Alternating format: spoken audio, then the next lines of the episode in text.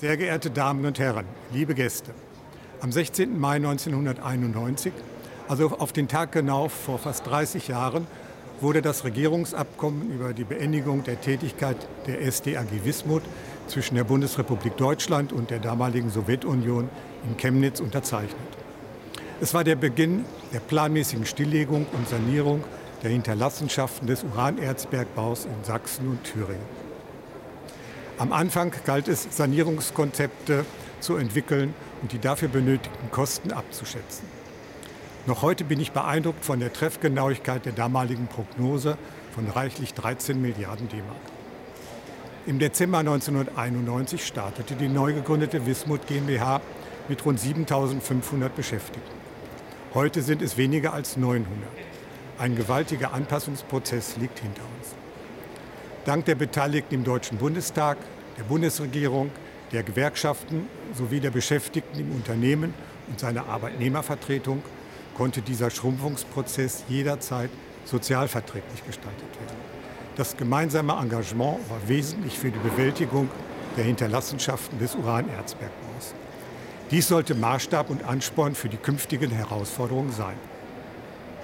Seit nunmehr 30 Jahren arbeitet die Wismut GmbH im Auftrag der Bundesregierung an der Stilllegung und Sanierung ehemaliger Uranproduktionsstandorte in Sachsen und Thüringen mit sehr großem Erfolg.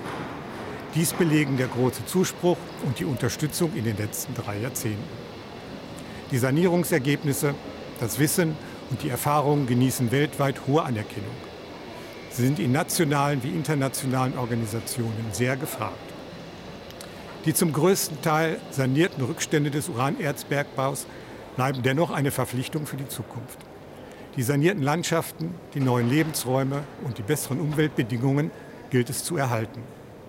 Wie vor 30 Jahren gilt es auch heute, Verantwortung zu übernehmen und neue Lösungen für die Zukunft zu erarbeiten. So können wir mit gutem Gewissen den hier lebenden Menschen dieses Erbe übergeben.